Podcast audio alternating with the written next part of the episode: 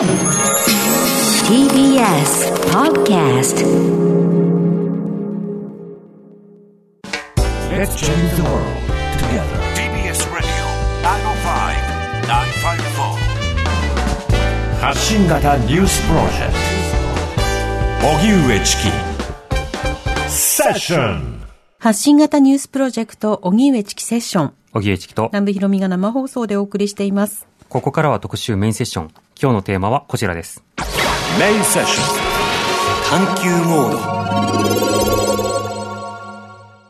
ブレインスリーププレゼンツ、世界睡眠デーに学ぶ睡眠研究最前線。今日3月19日は世界睡眠デー。これは WSS 世界睡眠学会が睡眠に関する知識の普及や啓発を目的として制定された日です。睡眠をめぐっては日本では年々睡眠時間が短くなっているという調査結果がある中、新型コロナウイルスの流行により仕事や生活の形態が変わり、睡眠時間にも影響が出ているといいます。また、睡眠の質を改善するために最先端の科学技術を活用したスリープテックも話題となっています。3兆円規模とも言われる成長市場のスリープテックが注目される中、改めて今日は最新研究で明らかになっている睡眠の今について研究者の方に伺います。はい。睡眠について悩んでいるという方、多いと思うんですよね。そうしたあの身近な悩みでも結構ですのでメールいただければと思います。ss954-tbs.co.jp で受け付けています。はい。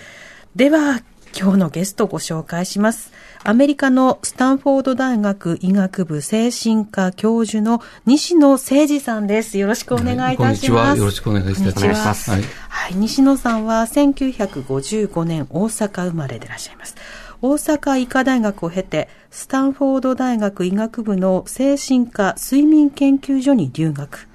突然寝てしまうナルコレプシーの原因究明に取り組み、その後、スタンフォード大学の SCN ラボ、睡眠生態リズム研究所の所長に就任。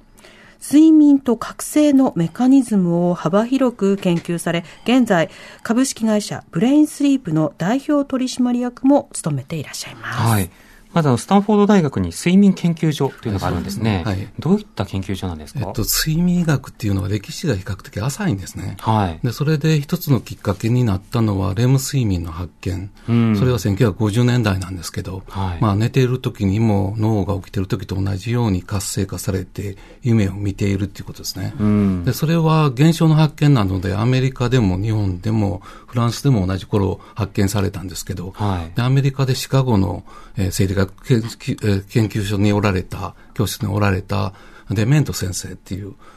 当時医学部の学生だったんですけど、ん。1963年にそういったスタンフォード大学でそういった睡眠医学っていうかそういう新しい学学部、学問を、はい。まあ創設しようということで、え学生なのにですか、えーっと、その時は、えーまあ、卒業されてから10年ぐらい経ってたんですけど、まだ若かったですね。はいはい。で、その時は、えー准教授っていうか、アソシエイトプロフェッサーという形で、えースタンフォードの精神科にリクルートされたんですね。んで、その頃、今スタンフォード大学結構有名なんですけど、はいその頃若くて有能な、あー教授っていうか若い教授ですね。お東である、東、東部からとか、中部からとか、結構引き抜いてたんですね。ええでそのうちの一人だっていうことです。はい。なるほど。そして今はその世界睡眠学会というのもあるんですね。はい。まあ、うん学会もアメリカ睡眠学会とか世界睡眠学会とか、最近はまあ学問として活発になってきてるんですけど、ええまあ、そういう睡眠学っていうのはアメリカ中心として、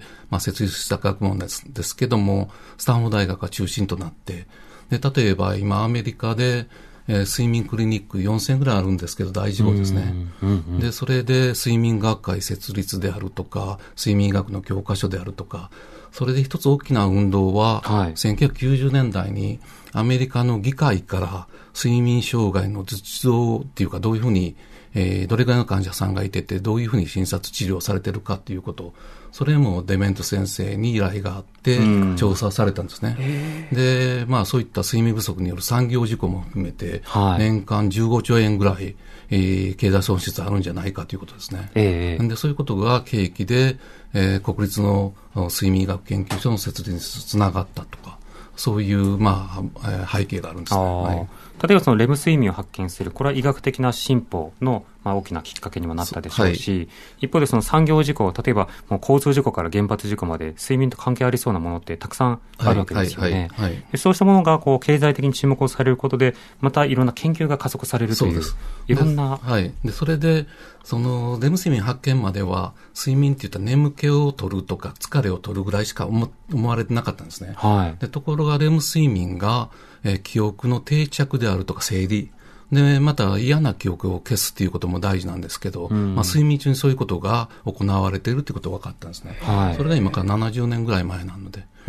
で。その後、例えば自律神経の調節とか、それから一つ、まあ、有名なものとして、えー、成長ホルモンですね。はい。それが睡眠の、まあ、入眠直後の深いレム睡眠じゃないということで、ノンレム睡眠って言うんですけど、その時に放出されるっていうこと。それ日本人の方見つけられたんですね。東大の高橋康郎先生っていうアメリカ留学中なんですけど。うんうんで、まあ、成長ホルモンって言ったら、子供の発育とか骨が伸びるだけじゃなくて、大人でも老人でも分泌されてるんですね。はい、で、もちろん免疫にも関わるんですけど、むしろ新陳代謝っていうことで、えーだから、例えば新陳代謝で代表的なものって皮膚なんかですね。はい、絶えず古い皮膚が表皮から脱落して、新しい皮膚が神秘で作られて、外に出てくるまでに2、3週間かかる。だからそういうことがあって、まあ、骨もそうなんですけど、そういうことがあって最近美容であるとかアンチエイジングに睡眠が大事だというふうなことを言われるようになったんですね、えー、注目されてるわけですね。はい。これ睡眠研究といっても多分いろんな角度のものがあると思うんですね、はい。はい、例えば睡眠障害のようなものがどう改善するのかとか、睡眠とはどんな働きをするものなのかとか、睡眠中の人体はどうなっているのかとか、今はあの最近のトレンドというか注目されている研究ってどんなものですか、うん、それ自律神経のこと言ったと思うんですけどその後、免疫ですね、うん、で特にコロナに関係して睡眠中に免疫が増強されるっていうの。でそれまあいろんなエビデンスがあるんですね、はい、で例えばえー、アメリカで季節性インフルエンザですね、うん、それで毎年2万人から6万人亡くなられてるんですね。はい、で、まあ、予防接種もあって、ワクチンが35%の国民が受けてるっていう状況なんですけど、でそういうことがあって、まあ、睡眠も一つやっぱり重要だ。で、例えば乱暴な実験なんですけど、鼻に風邪のウイルス、コロナも風邪なんですけど、うん、えー、を添付するようなことをして、まあ、睡眠制限をかけると感染しやすい。それは自然免疫っていうんですね。で、まあ、不幸にして感染した場合、まあ、回復であるとか、ワクチン打った時も抗体を作るんですけど、そういうのを獲得免疫っていうんですけど、まあ、ワクチンを打っても、えー、その、きちっと寝てないと抗体ができないというふうなことになってくるんですね。よく寝なきゃダメってことですね。で、今、まあコロナで、はい、えー、先ほど少し言われたと思うんですけど、まあ、睡眠時間は伸びてる人が多いんですけど、寝る時間が後ろ倒しになって、うん、でそれで睡眠の質が悪くなってるっていうような傾向があるんですね。えー、で、それは去年私たちブレインスリープっていうか、えー、会社で調査したんですけども、えー、今年の2月にも同じような、今年は1万人なんですね。はい、そこで非常に面白いことが分かったのは、えー、例えば毎日リモートワークする場合と、うん、えー、全くしない場合。で週に1、2回するような人たちで週に1、2回するような人たちの睡眠の質が一番悪かったんですね。でさらにそれ今日今ニュースリリースしてるんですけども、はい、その1万人の中に85人ぐらいコロナに感染された方がおられて、うん、でその人たちの睡眠の質が非常に悪いんですね。もともと良くないえっ、と、その場合は、今年の2月に睡眠の質を調べてて、はい、で去年、えー、その1年前にそういった感染があったかどうかなので、えー、因果関係はわからないっていうことはわからないんだけども、うん、まあ、コロナによって睡眠が悪くなるっていうようなことはあまり報告されてないので、もともと悪かった可能性があると思うんですね。なるほど。で、さらに興味深いのは、そのうちの42%が睡眠時無呼吸症候群の疑いがあるっていうことで、で、そのコロナになっていない人ので、その睡眠時無呼吸症候群の疑いっていうのは 3.1%, 3.1%なんですね。はい10倍以上。で、3.1%といったら、睡眠時無呼吸症候群の、まあ、中等度ぐらいの人の日本人の有病率に匹敵するので、それの10倍以上の、えーコロナになった人たちは、そういった、えー睡眠時無呼吸症候群に罹患してた可能性があるということで、だから睡眠の質が下がる。で、それから免疫機能が下がる。それから、まあ、えー上気道の感染なので、えーここ、まあ、口呼吸になったり、乾燥したりとか、い、ろんな原因があると思うんですけど、それは驚きですね。うん。その場合、例えば、その睡眠があまり取れてない人が、例えばそのコロナの感染があるとなった場合、その統計取るときには、例えば、はい。その睡眠が、えー取れなそうな、取れないような仕事についている方が、えーなりやすいのか、それとも、その同じ職業の中でも、睡眠がよく取れてない人がなりやすいのかっていうのはあると思うんですが、そこはどうなってうん、るんですか、だからそれは大変量というか、いろんな要因があるので、はい。まあ、そういう大変量解析というものを使わないとダメなんですね。はい。で、それで何をアウトプットにするかによって、今回の場合はコロナ感染があったかないかということで、で、すべての要因を網羅的に、まあ、解析する必要があるんですけど、は例えば、まあ、さ先ほどの差で、えー、喫煙も、飲酒もあんまり良くなかったです、ね。タバコお酒。はい。ううん。んでも、それに比べて、その、こ睡眠時無呼吸症候群との要因っていうのは非常に大きいので、はい。えー今後そういった解析進める、えーるんですけども、まあ、リスクの比較ができるようになはい、るわでできるけですよね。っていうことも、もちろん年齢であるとか、性差であるとか、すべて、えーまあ、含めて解析する必要があるんですけど、まあ、今の段階でも10倍以上の、えーっと、罹患率があったということです。なるほど。はい。で先ほどあの、睡眠の質っていう言葉はいはいがありましたよね。で、よく、私は今日6時間しか寝れなかった、いや、6時間寝れたら上等ってはい人によっていろいろあると思うんですが、量は分かりやすいんですけど、睡眠の質というのは、何をもって質が高い、からそれはえーゴールドスタンダードは睡眠ポリグラフっていうものなんですね。ポリグラフ。はい。だから脳波ですね。うんで、それとレム睡眠を感知するために、えー眼球運動、それと筋電図ですね。レム睡眠の時は、まあ、体が全く筋の緊張がなくなってしまうということで。で、それとやっぱり疾患とすれば今の睡眠時無呼吸症候群が多いので、ん鼻の呼吸と胸の動き、で、お腹の動き、それから動脈血の酸素フォワードというのは非完結で、ここにクリップするだけで取れるんですね。はい、指先に。はい。で、それはやっぱり検査室に1日クリニックに泊まり込んで、うん。で、その技師さんがそれを監視しながら、で、検査結果を目視っていうか目で判定するって大変なことなんですね。はい。だからまあいろんな簡易なものも開発されてきてるんですけど、今でも精密検査っていう形であれば、そういった一一晩泊まり込んで、うん。昼夜でのあ睡眠ポリグラフを取る必要があるってことなるほど。はい。そういった様々な検査や調査で、はい。その、例えばどんな要素が睡眠の質を悪くし、うんどんな要素が睡眠の質を上げるとされてるんですか、うん、だから、例えば、その、睡眠の場合、今のところ可視化で、まあ、最近はいろんなデバイスが出てきてるんですけど、はい。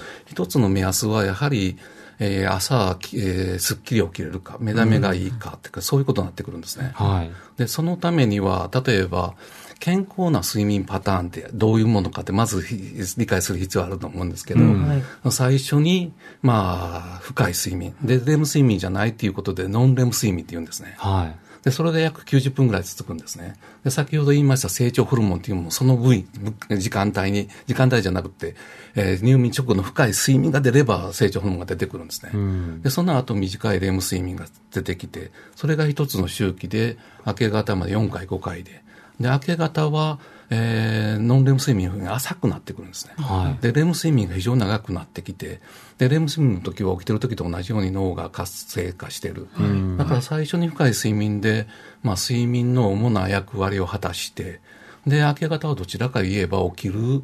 準備をしてるんですね。だから。うん、だから健康であれば自然に起きれてすっきりしてるはずなんだけど、いろんな原因で、えー明け方も深い睡眠出るんですね。うんで、一つは睡眠時無呼吸症候群で持続する長い、一回一回呼吸が止まるために覚醒反応が起こるので、はいはい。えー本人気づいてなかったも、もう起きてるようなことになってくるんですね。だだから持続する深い睡眠取れないので、もちろん明け方でも深い睡眠出よう出ようとしますね。はい。うん。そうなんで、それから、まあ、慢性睡眠不足で、睡眠負債っていう言葉使うんですけど、借金の負債ですよね。そうですね。うん。それでも、まあ、朝朝になっても自分は睡眠取れてないの深い睡眠出るので、えーな寝起きが悪かって、えー目えー目覚めがすっきりしないし、日中のパフォーマンスにも影響出てくる。はいそれからもう一つ夜型になっても困るんですね。で、普通であれば、例えば体温なんか夜中の3時頃が一番低くて、で、その後は体温が上昇してきて、それからコルチドールというか活動性のあるホルモンも増えて出てくるんだけど、はいえーそれが後ろにずれると、えーまあ朝の7時、8時になっても夜中の3時頃みたいな感じで、えーまあ仕事行くって言って起きれ起きれないようになってくるんうですね。ん。だから、そういった健康な睡眠パターンを取ればいい。で、そのための、まあ今、簡単に測れる方法はないんだけど、一つは、えーその目覚めであるとか、昼間の眠気とか、そういう主観的な、まあ、えーその、お評価というのも大事なんですね。はいだから睡眠に関する記録、それは寝た時の何時から何時まで眠れただけではなくて、はい。その起きてた間にどんなイベントがあって、寝る前に例えば何を食べた、何を飲んだかとか。そうしたものを付き合わせていくと、うんよりよく眠れたっていう時と、こう生きたっていうものが、うん。だんだん自分の中で見えてくそうです。だから生活習慣がかなかなり睡眠に与える影響が大きくて、うん。だから夜眠れない、眠れないって言ってる人、結構昼間の生活に問題ある人い多いんですね。うんだからまあ、不眠症にしたって朝から始まってるって言っても過言じゃなくって、はい。で、もう一つ大事なのはリズムがあって、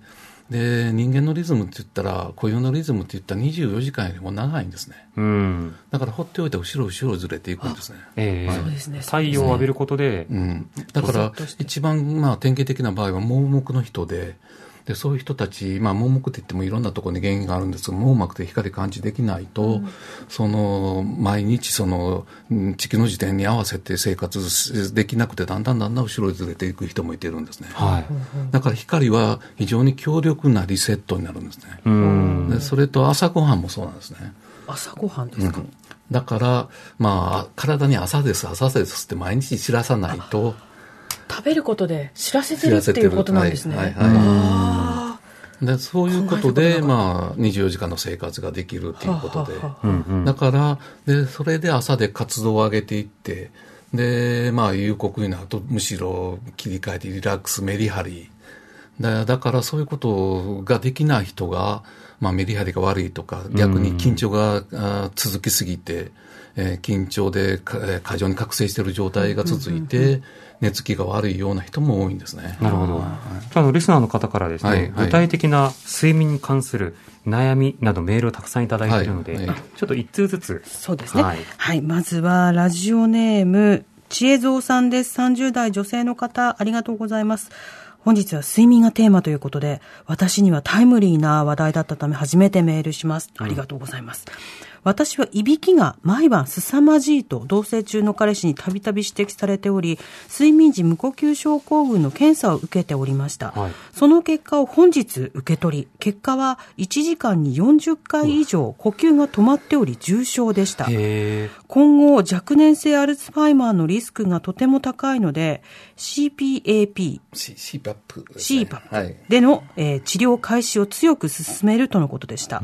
私は BMI は20ほどで肥満ではないのですが、いびきの原因にはどのようなものが考えられるんでしょうか、はい。また、この CPAP 以外にできることあるんでしょうか、というメールです。だから、いびきに関しては、まあ、気道が狭くて、そこに南部組織が、その、振動するって、ビブレートするっていう形で、はで、えーまあ、いびきが書かれ、いびきを書いてても無呼吸でない人もいるんですけども、はい。まあ、無呼吸のリスクなんですね。この方は無呼吸だっていう無呼吸ですね。のは1時間に40 40回。回。で、それで、その、特にアジア人は顎が小さくて奥まってるので、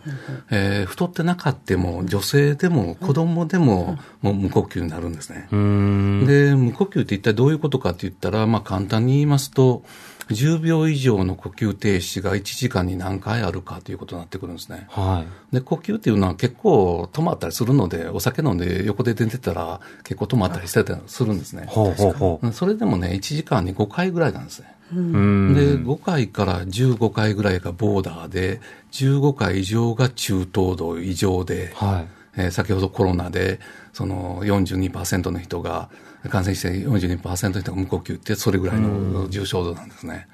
で、非常に恐ろしいのは、例えば中等度以上、まあ4分に1回ぐらいですね。この方は4 40回だから、ん。まあ1分何秒に、1分半ぐらいにはい。1回止まってるんですね。そうですね。そのために覚醒反応が起きて、ああってなって。起きてるわけですね。うん。でも、あなるほど。でそれはその、睡眠にも悪いし、自律神経にも悪いし、で、だからそれ治療しないで放っておくと、8年9で、アメリカのデータなんですけど、8年9年で4割の方亡くなるんですよ。これはあの CPAP というのを勧められたっていうのは、うん。だからそれ原始的な方法で、はい。鼻にマスクをかけて、ん。無理やり空気を送り込むんですね。ああ、と、なんかこう、酸素マスっていうか。酸素。うん。酸素っていう、まあ、空気。空気を。でではまあ、結果的に血中の酸素飽和度を上げるので、ー。はい。足してあげるっていうことです。止まっ無理やり。空気を、呼。吸を、で、それをすると、えー8年、9年で4割亡くなっていた人が、まあ、健常人と死亡率変わらないんですよ。うんで、なんでそんなことになるかって言ったら、えー脳出血、脳梗塞、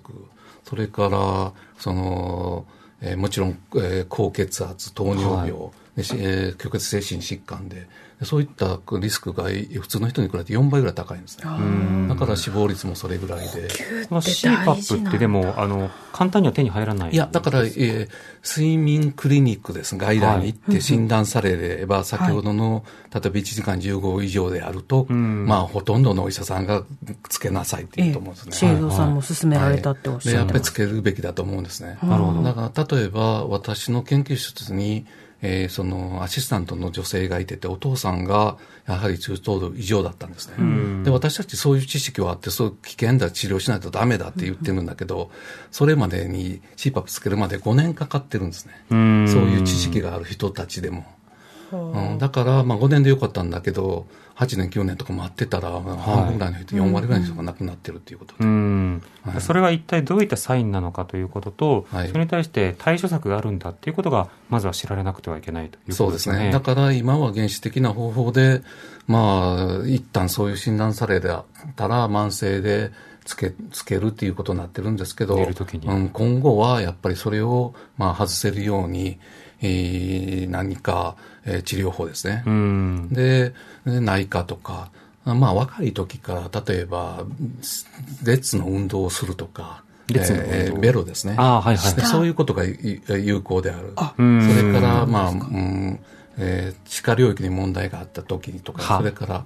あーまあ、いろんなことがあるんですけど、まあ、大人になるより若い時からそういう、うーまあ、リスクを気をつけて対処するっていうのも一つで。睡眠に、まあ、注視して、どうすればいいのかということを考えるという、そうそういったことも気づきですよね。はいはい他にもいろいろメール来ているので、お知らせの後伺っていきます。TBS Radio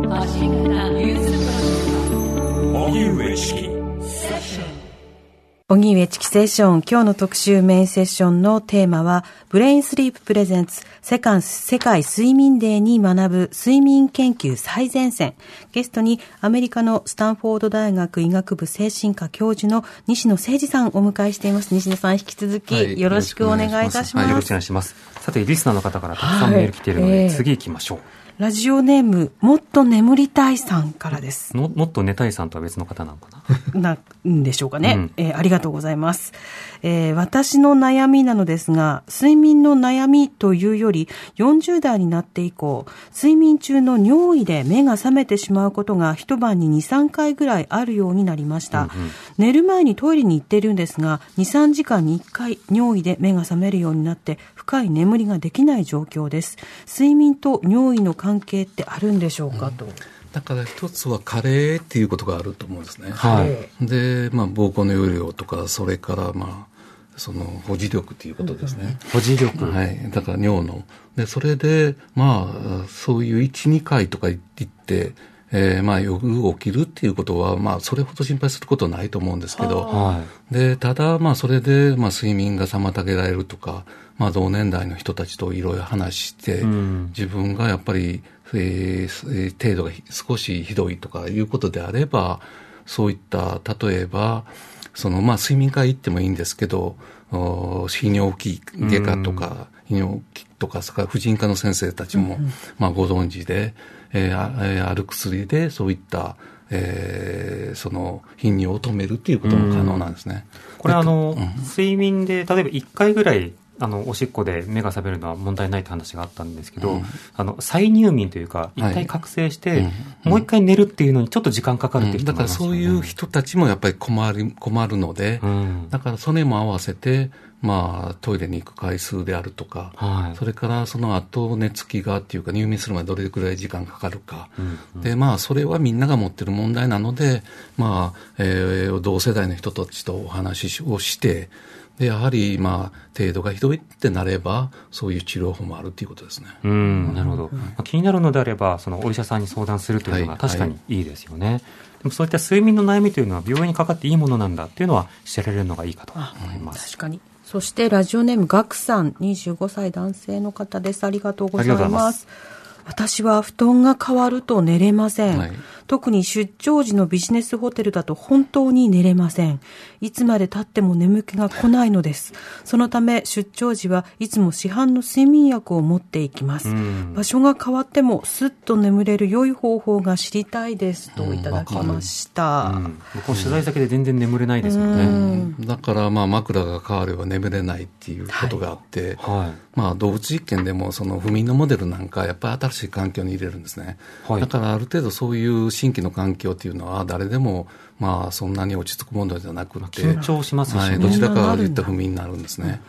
で、それで、まあ、今であれば、その、まあ、掛け布団であるとか、敷布団とか、マットとか、場合によれば枕とか、はいそういうものを、気に入ったものを持ち歩くっていう人もいてるんですね。んだから、スポーツ選手なんかそういうこと非常に大事で、はいはいえーだから自分の、まあ、ポータブルのマットとか枕を持っていくとか、で睡眠薬って言っても、まあ、いろんなタイプがあって、昔の睡眠薬っていうのは、まあ、麻酔薬に近いような形で、まあ、どんな原因があっても眠らすようなものだったんですね。はい。でそれは、その、まあ、飲む量が増えるのとか、んそれから飲まないと寝れないとか、まあ依存性とかと耐性がついてきたりとか。だでもそれ以外の睡眠薬っていうか睡,、まあ、睡眠促進するようなあー薬もでそういったものを例えば、まあ、ナルコレプシーという病気に関係があるようなあーそのうそこの作用に関係するんですけど、はい例えば一晩だけナルコレプシーみたいな過眠症みたいな症状を吸うっていうような薬がとかうん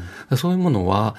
例えば動物実験で寝てる時にそういう薬を入れてもあんまり寝ないですね。はい。だから、そのある程度、そのす不眠症で、そういった資質その基準に、えーまあ異常があって、それを正すっていうようなものも出てきてるんですね。うん。で、だからそういうものだったらあんまり依存性がないし、で、逆にそこに異常がなかったらあんまり効かないような。なるほど。だから薬であんまり効かないから、その薬はダメだっていうんじゃなくて、そこのし基準に異常がなかったっていうふうなことなんで。相性というのは単に薬との相性だけじゃなくて、その人の抱えている症状を知ってそうです理由と、うんその問題点を正すっていうの。だからそういうような薬も出てきているので、まあ薬の選択も大事なので、えっと睡眠の専門医っていうことですね。で、それで、まあ、睡眠薬なんか一般の、まあ、お医者さんも出されることが多いんですけど、えーす日本睡眠学会って、えーまあ、歴史が古い学会があるんですけど、そこでの専門医が全国に500人ぐらいおられるんですね。はい。で、そこの認定施設というのは100ぐらいあって、都会に多いんですね。で、やっぱり睡眠のことに関しては、専門家の、まあ、診察治療を受けた方がいいっていうことで、はいそれは、まあ、ウェブページにも載ってますので、で、まあ、そういう施施設に行って、えーまあ、その、自分の悩みを訴える、で、場合によっては検査するっていう方がいいと思います。なるほど。はい。ちなみにあの、ベッドだけではなくて、椅子で眠れる人っていますよね。あの、はいはい新幹線とか飛行機とかで、はいはいはい僕、例えばスタッフとかと取材に行きます。スタッフとかガンガン寝てます。はい僕、乗り物で眠れないんですよ。あ、そうですか。はいあれは何ですか、いや、だからそれも人によると思うんですね。私はどちらかと言えば乗り物でよく眠れます、ね。あ本当ですか、はい何も眠れないから、だから海外とか行くともう十何時間ずっと起きてるんですいや、よね。わかります。その狭いから嫌っていうことではないんですか？狭いの嫌です。はいはいあの、あと、だから、横になってないことで、そうそうそう。よく座りながら眠れるなって羨ましくて、それでまた焦ったりするんあ、いいな、寝れてって。だからあの、完全にあの、ベッド型の、うんフラットタイプにね。そう、フラットタイプの飛行機があればいいなと思うんですけど、いや、まあ、今は、まあ、ビジネスクラスあるそう、お高いんですよ、あれ。料金ででも、がその、やっぱり狭かったりとか、うん閉所感はあるので、まあ、はいま漫画喫茶なら眠れるんですけどね。はいはいはい。うんまあ、でもそういった場所によってっていうのはあると思いますけど、今度ははい音によってっていう方。えっ、と、KN さんです。ありがとうございます。私は眠りが浅く、ちょっとした物音でも起きてしまい、そこから眠れなくなることがあります。深く眠るにはどうしたらいいですか？わかる。音、うんうん、だから、睡眠っていうのは壊れ物注意というような感じで、まあ、英語でフラジャイルという言葉を使うんですね。だ悪からうん、だから飛行機荷物預けるときには赤いスティッカー貼って、はい。はい。だから、例えば部屋の温度が暑すぎる、湿度も影響する、で、照明も影響する。で、それでやっぱり外部環境影響するし、それから心配事があったり、ちょっとしたストレスとか、で、それも影響するし、それから体がどっか痛いとか言っても影響するんですね。だからそういうことがあって、非常に睡眠障害っていう人が多い、悩みを抱えている人が多い。で、中には改善できるものがあって、はい例えば部屋の温度とか湿度とか、まあ、は、えーまあ、調節可能。それから寝具にしたって今さっきの話じゃないんですけど、はで、そういうことがあるので、まあ、音も、だから、まあ、できるだけ、まあ、騒の少ない。で、できれば、まあ、できるだけ防音っていうか、周りの人たちも気にす、気にかけるとか、そういうことから、まあ、改善していくっていうことになると思うんですね。そうですね。で、場合によったらそういう、まあ、ヘッドホンとかそういうこともあるんだけど、また逆につければ、またそれが気になる人もいるので、耳栓よく使ったな、はいはい。睡眠障害の時間が長かったので、やれることは一通りやった やりましたベッド変えて、枕変えて、カーテンを二重にして、そうそうですね。耳栓して、アロマ焚いてとか。あそうそうそう。照明焚いで、て、照明も大事ですね。でスマホを、はいあの遠くに離してとかやって、はいはいで、で合わせでもあんまり考えすぎるっていうことも良くないですね。はい。だから、まあ、外部環境もそうだけど、脳をやっぱりリラックスして何も考えないで、脳のスイッチをオフにする。そのためにやっぱり 朝から、朝からっていうか、何も考えないっていうのはね、これまた難しいんですよね。でもなんかこう、い。ろいろなそのこう数をね、逆に数えるとか、適当な言葉を打ち消すとか、そうしたことを重ねながら、あの、努力するっていうことをやったりとか、羊を手数えたりとか。ね、はい。自分なりに。続いての方行きましょうか？はい、大阪府の PN マロさんです。うん。パートナーが夜中トイレに起きるんですが、歯ぎしりしながら起きて排泄して戻ってきます。はい覚醒はしないようなかしていないような感じです。また以前に一度だけ突然鍵を開けて、共用廊下に進み、エレベーターで1階に降りていきました。何をするでもなくまたエレベーターに乗り部屋に戻ってきました。翌日それとなく聞いていましたが、覚えていないようです。これは医療にかかる方が良いのでしょうか、えっと、何歳ぐらいの人ですかね？年齢が書いてませんけれども、はい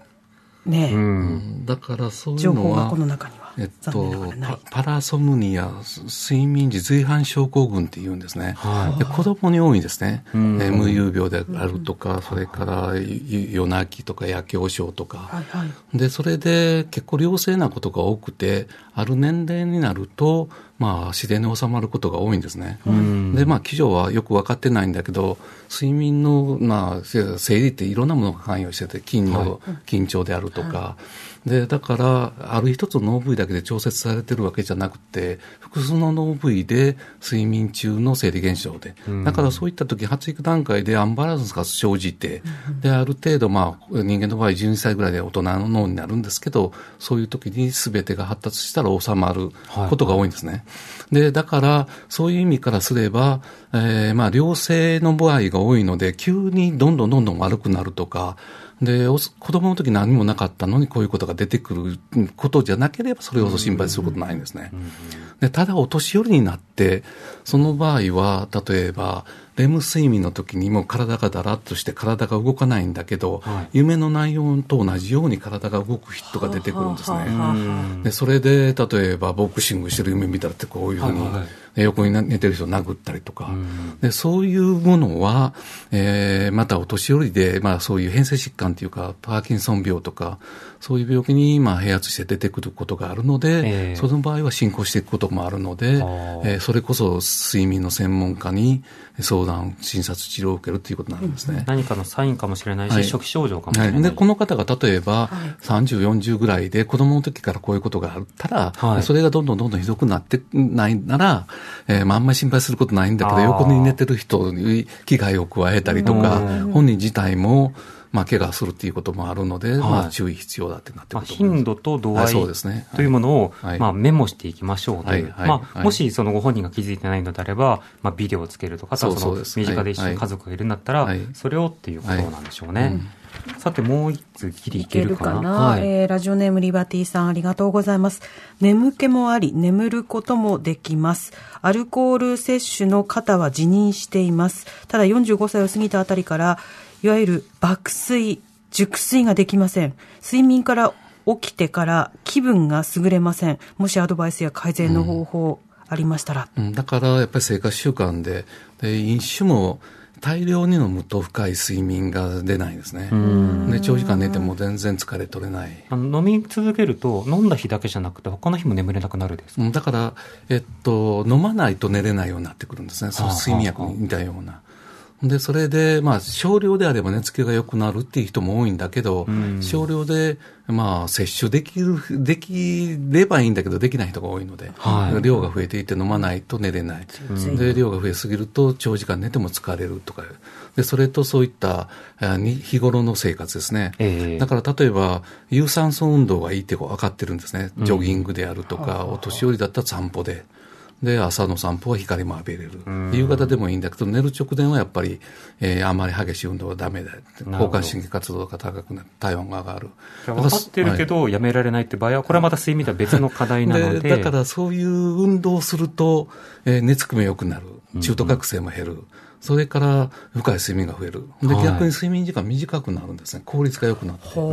だからそういう生活習慣っていうのは非常に大事で、で、お酒もどちらかといえば悪い方向に行くっていうことですねじゃ。あ、節制と運動を試してみるアプローチを変えてみるはいそうですね。はいさて、えー本日は世界睡眠デーということで、この後8時から TBS ラジオでは世界睡眠デー特別番組ブレインスリーププレゼンツ川島明のぐっすりナイトが放送されます。4月から始まる TBS テレビの朝の新バラエティラビットの MC を担当するキリンの川島明さんと田村真子アナが睡眠について考える1時間です。